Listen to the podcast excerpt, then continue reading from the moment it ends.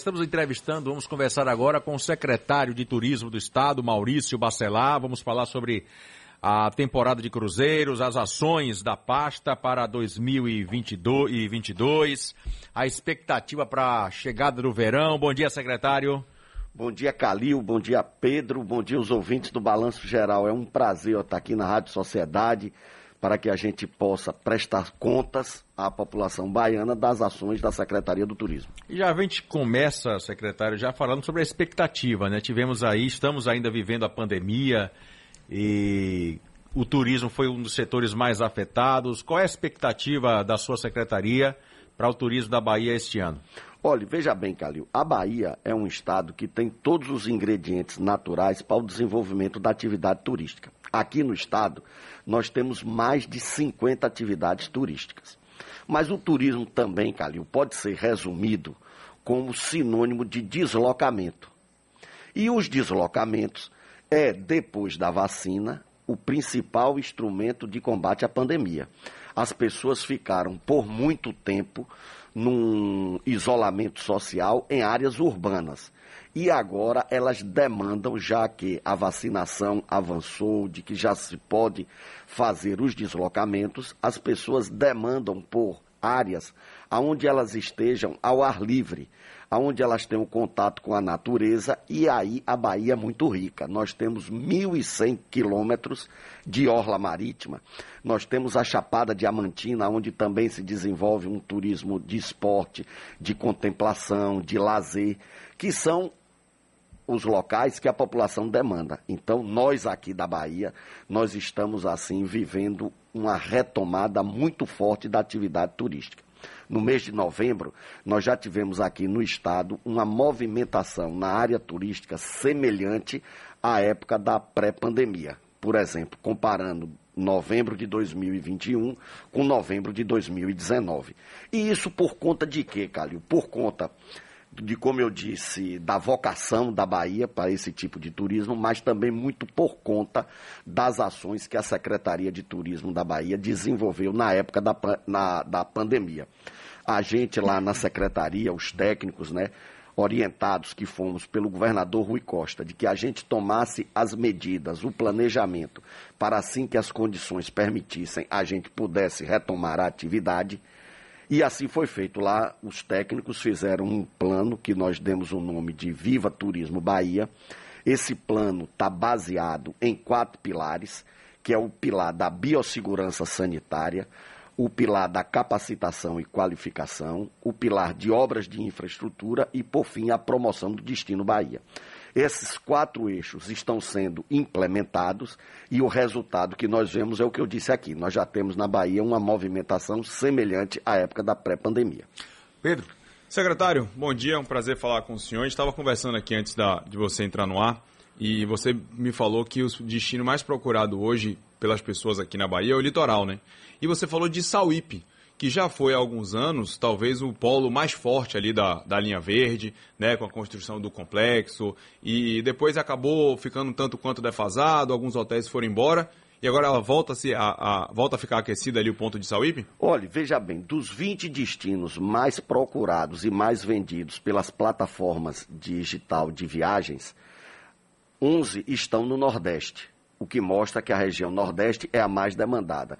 E dos 11 do Nordeste, 5 estão na Bahia. O principal polo de atração tem sido Sauípe, porque as empresas de plataforma digital de venda de viagens colocam ali aquele complexo de Sauípe, de Embaçaí, de Prado Forte como Sauípe. Então, o destino mais procurado tem sido esse. Ah, então não é Sauípe e Sauípe. Não é, é aquela é o área entorno ali. ali. da região Costa dos Coqueiros. Sim, é agora... o destino mais demandado. É, pelo que o senhor está observando, secretário, é, no, no mapa, tem mais gente saindo ou mais gente chegando à Bahia? Há muito mais gente chegando, muito mais gente.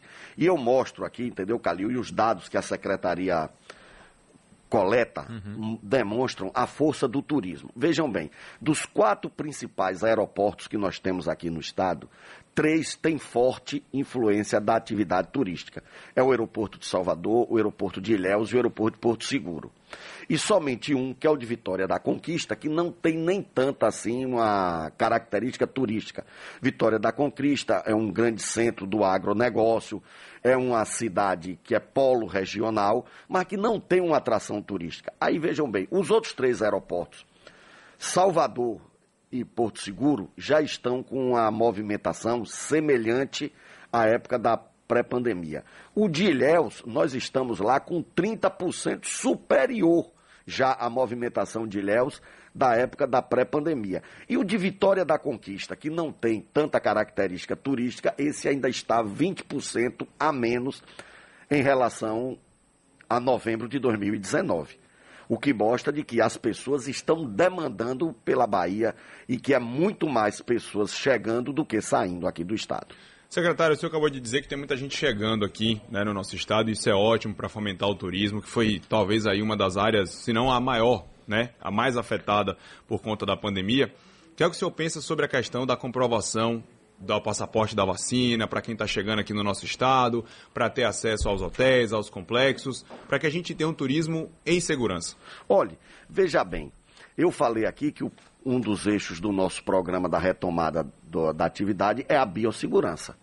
Ninguém vai querer visitar um destino aonde ela não esteja seguro. Se por acaso esse destino for colocar em risco a saúde da pessoa e dos seus entes queridos, ninguém vai viajar. É, ninguém vem, né? Então, eu acho que nós estamos avançando na vacinação, nós estamos superando a pandemia, mas ela está aí. Então, todos os cuidados, Pedro, devem ser tomados. Eu sou a favor da cobrança do passaporte para que as pessoas tenham acesso aos locais públicos. Porque não é a defesa da pessoa, a saúde dela, é um dever cívico para com os outros. Com relação agora, secretário, às 8h38, daqui a pouco a gente vai para o comercial, eu queria deixar logo essa pergunta e na volta o senhor responde. Com relação ao turismo de negócios, a Bahia perdeu um importante polo que era o centro de convenções. E até hoje a gente não, a Bahia não tem ainda um centro de convenções aqui em Salvador mantido pelo Estado. Como é que está a situação aí do, do turismo de negócios, é, mesmo com a pandemia? Qual é a expectativa para o próximo ano? O senhor responde daqui a pouco, depois do comercial. E a gente com, está conversando com o secretário de Turismo do Estado, Maurício Bacelar. É, deixei a pergunta no bloco, no bloco anterior sobre o turismo de negócios. A Bahia que perdeu aí o centro de convenções, é, o que se esperar, secretário, do, do, turismo de negócio para a Bahia? Qual é a projeção para, para o próximo ano? Olha, veja bem, Calil, o turismo de negócios, o turismo de eventos, ele ficou prejudicado por conta da pandemia, porque as pessoas não podiam se reunir.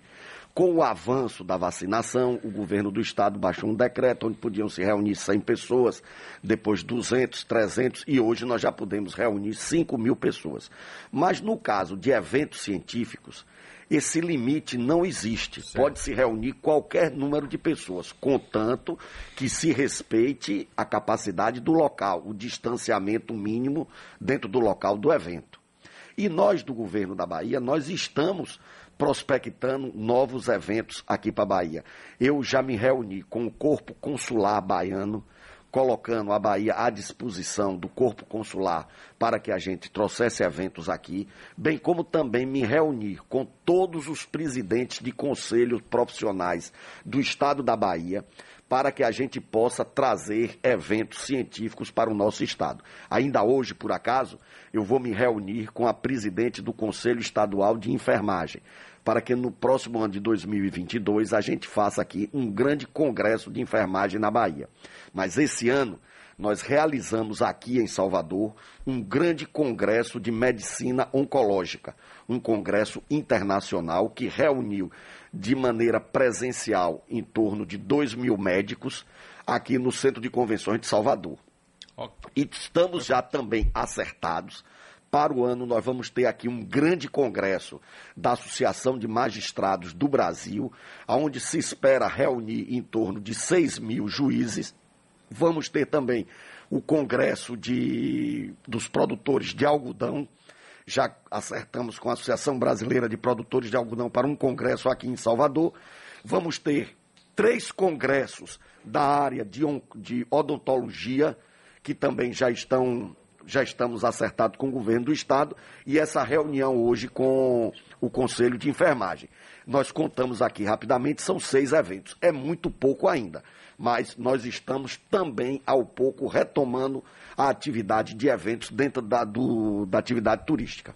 Bom, secretário, o senhor falou sobre a questão da chegada de muita gente aqui para a Bahia e o turismo interno, já que muita gente ainda está com tanto tá, ainda está receosa de sair para outros lugares, para viajar fora daqui por conta da vacinação, por conta da variante, mas viajar dentro aqui da própria Bahia tem sido um bom negócio para muita gente que quer uma viagem mais tranquila. Como é que está o turismo nesse sentido? Olha, está muito forte, Pedro, e isso a gente detecta nas praças de pedágios espalhadas pela Bahia.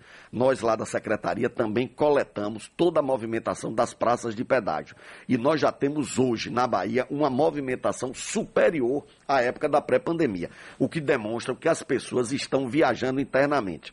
Segundo as pesquisas nossas, as pessoas têm feito opção de viagens curtas, Pedro, como você bem disse, em torno de 500 quilômetros do raio de onde ela mora. E aqui na Bahia, isso tem proporcionado aos baianos, bem como também aos estados vizinhos, seja do Espírito Santo, de Minas Gerais, de Goiás, de Tocantins, ou os do Nordeste, como Sergipe, Alagoas, Pernambuco, Ceará, dessas pessoas virem para a Bahia. Estão vindo muito, a movimentação interna é muito grande. O turismo tem sido mais um turismo interno dentro do Brasil. Os brasileiros têm uma dificuldade de sair do país por conta da moeda. Nossa moeda está muito desvalorizada, as viagens internacionais estão ficando caras e também os estrangeiros olham para o nosso país com desconfiança em relação à campanha de imunização, bem como também em relação às questões ambientais. O presidente da República não tem ajudado o Brasil a atrair turistas estrangeiros. Então, essa grande movimentação que eu falei aqui, de que na Bahia nós já temos uma movimentação semelhante à época da pré-pandemia, é sobretudo dos próprios baianos e de brasileiros. Agora, secretário, com relação aos navios de cruzeiro, como é que está a expectativa? Olhe, nós já começamos a receber os navios de cruzeiros até o mês de abril. Serão 79 atracações. 49 em Salvador e 30 na cidade de Ilhéus. Esses dois portos é que vão receber nessa temporada de cruzeiro as visitas. Nós esperamos, Calil, algo em torno de 350 mil pessoas aqui na Bahia. 250 Chegando mil, pelo mar. Pelo mar. 250 mil em Salvador e 100 mil em Ilhéus. Isso vai dar à economia do Estado uma movimentação de 35 milhões de dólares. E é um dinheiro que entra na veia, no sangue da economia, porque o cruzeirista ele desembarca e ele gasta algo em torno de 100 dólares em cada, em cada diária que ele passa em terra, e ele gasta esse dinheiro aonde? No táxi, no Uber, na merenda, na compra de souvenir, se alimentando. Então o dinheiro entra diretamente na economia. Entra na economia formal, mas entra também na economia informal. Por exemplo, o vendedor de cerveja. O ambulante fica ali na, na, na rua, né? O ambulante que, que, chega na rua. Então, é uma atividade turística importantíssima. É um turismo de curta duração, mas que também funciona como uma grande vitrine. O cruzeirista, quando ele conhece a cidade, que ele faz o tour pela cidade e que ele vai embora, se ele gosta da cidade, se ele se encanta, ele retorna posteriormente para passar mais dias. É claro que nós não vamos lhe perguntar se vai ter carnaval, mas é, com o cancelamento do Réveillon, a gente viu que o setor hoteleiro, o setor, o setor de, de gastronomia, setores reclamaram bastante. Com a possibilidade de não termos o carnaval este ano, qual vai ser o impacto isso para o Estado? Olhe, veja bem, o carnaval é uma festa muito importante na economia, sobretudo de Salvador. E na economia do Estado, é inegável, emprega milhares de pessoas, não é? E atrai o turismo. E atrai o turismo. Agora, veja bem, a Bahia, como eu disse, Calil, tem mais de 50 atividades turísticas. O Estado tem um turismo religioso, um turismo de sol e praia, um turismo de lazer, um turismo de contemplação, um turismo náutico. Nós temos aqui o turismo étnico. Nós temos diversas atividades turísticas que vão se manter mesmo sem um carnaval. Nós vamos perder o público do carnaval, mas nós estamos ganhando outros públicos, outras pessoas que querem conhecer a Bahia, que querem vir passar dias aqui na Bahia, por conta de outra atividade turística das 50 atividades turísticas, o carnaval de eventos é apenas uma. Tem as outras 49 atividades turísticas que essas estão implementadas. Olha, vou dar um exemplo. Neste fim de semana, nós fizemos lá em Ilhéus, o governo do estado patrocinou, junto com a iniciativa privada, o Festival do Chocolate Internacional de Ilhéus. 100% de ocupação. foi um sucesso. 100% de ocupação na rede hoteleira de Ilhéus. Nós já estamos aqui em Salvador com algo em torno de 70% na ocupação hoteleira. É uma ocupação muito importante. Nós chegamos até ocupação zero aqui né, durante a pandemia. Hoje nós já estamos com 70% da ocupação hoteleira. Isso é uma coisa muito boa. Então, durante o carnaval, vai cair um pouco? Talvez. Nós vamos perder o fulião, mas nós vamos ganhar outras pessoas que vão visitar Salvador nesse momento, a Bahia nesse momento. Tem outra coisa que a Bahia tem, e Salvador também, e que nós lá na Secretaria estamos, junto com a Igreja Católica, junto com a Prefeitura de Salvador, estruturando, que é o turismo religioso de Irmã Dulce. Irmã Dulce foi canonizada às vésperas da pandemia. E nós não tivemos ainda a condição de explorar todo o potencial turístico que Santa Dulce dos Pobres tem. Uma santa contemporânea, Calil, que eu chego até a me arrepiar, que viveu nos dias com a gente. Uma santa que teve a oportunidade aqui na Bahia de se encontrar com mais dois santos, Madre Teresa Calcutá e João Paulo II. A primeira santa brasileira. Isso é uma coisa que no carnaval vai ser bastante explorado. Muitas pessoas vão vir aqui para conhecer a obra de Irmã Dulce. E outra coisa, o, a meu ver, o grande milagre de Irmã Dulce está nossos a nossos olhos, às nossas vistas. É aquele grande hospital Santo Antônio, que ela transformou de um galinheiro transformando aquele grande hospital. Então, é outra coisa que vai ser bastante explorada aqui em Salvador. Secretário, falando sobre questão de impactos, a gente vem debatendo a construção da ponte Salvador-Itaparica e a gente vem, claro, alertando para o boom imobiliário que pode acontecer na ilha, porque vai ficar mais perto de Salvador. Mas em termos de turismo, o que é que essa ponte pode beneficiar a região? Olhe, veja bem, nós temos a costa do Dendê, nós temos a costa do Cacau que tem os seus encantos. A construção da ponte Itaparica vai descortinar para os investidores, para a área turística, todo o potencial que a Costa do Dendê tem e a Costa do Cacau. Vamos, a Costa do Cacau vai ser potencializada. Vai porque lá né? já tem um turismo em Ilhéus, em Itacaré, em Barra Grande, muito forte. Mas na Costa do Dendê, nessa região de Valença, da Ponta dos Garcês, isso vai explodir com o, o acesso. Para que o turismo se, seja implementado, é necessário que ele tenha acesso. E a costa do Dendê ainda tem um acesso prejudicado. É muito difícil chegar aqui. O turista não gosta de fazer conexões. O turista quer descer, quer chegar no destino. E no momento que não nós quer tivermos, perder tempo. É não quer perder tempo. No momento que ele tiver a ponte, vai descortinar uma, uma, um grande potencial. Como foi, tem que se reconhecer, Calil, a construção da linha verde. Sim para a Costa dos Coqueiros. A Costa dos Coqueiros tem investimentos previstos da iniciativa privada até 2033 de algo em torno de 1 bilhão e 200 milhões de dólares. Só o empreendimento em Baixio, que a Prima inaugurou agora no início de dezembro, a primeira etapa, estão previstos 600 milhões de dólares de investimento. E a, primeira, e a primeira etapa foi encerrada agora com a entrega de um empreendimento imobiliário, com a entrega de um hotel e de um centro comercial. E a segunda etapa, com a construção de resorts e de mais hotéis e de empreendimentos imobiliários, começa agora no segundo semestre. Nós tivemos uma reunião agora no início do mês de dezembro dos empresários da Prima com o governo da Bahia, liderado pelo governador Rui Costa, aonde eles foram levar todo o planejamento para o governador e o governador prontamente me autorizou, autorizou o secretário de infraestrutura, a secretária Márcia do, do meio ambiente, de que a gente desse prioridade a, de toda a atenção a esses investimentos aí do litoral norte. Secretário Maurício Bacelar, eu quero agradecer, queremos, eu e Pedro, agradecer a sua presença aqui, importantíssima para falar do turismo da Bahia. E a gente percebeu na sua fala que mesmo com a pandemia, a Bahia conseguiu é, manter é, o turismo em alta. E a gente espera que 2022 é, aumente ainda mais. Um abraço. Opa, obrigado, Calil, a oportunidade. E o sentido de, do governo estimular a atividade turística é para gerar emprego e gerar renda para os baianos. Essa é a grande preocupação do governador Rui Costa. Quero agradecer a você, Calil, a Pedro, a Rádio Sociedade, essa oportunidade da gente poder falar com os baianos, prestar conta das ações da atividade turística e desejar um Feliz Natal e um próspero Ano Novo para, para todos. A você também, secretário. Obrigado, bom dia.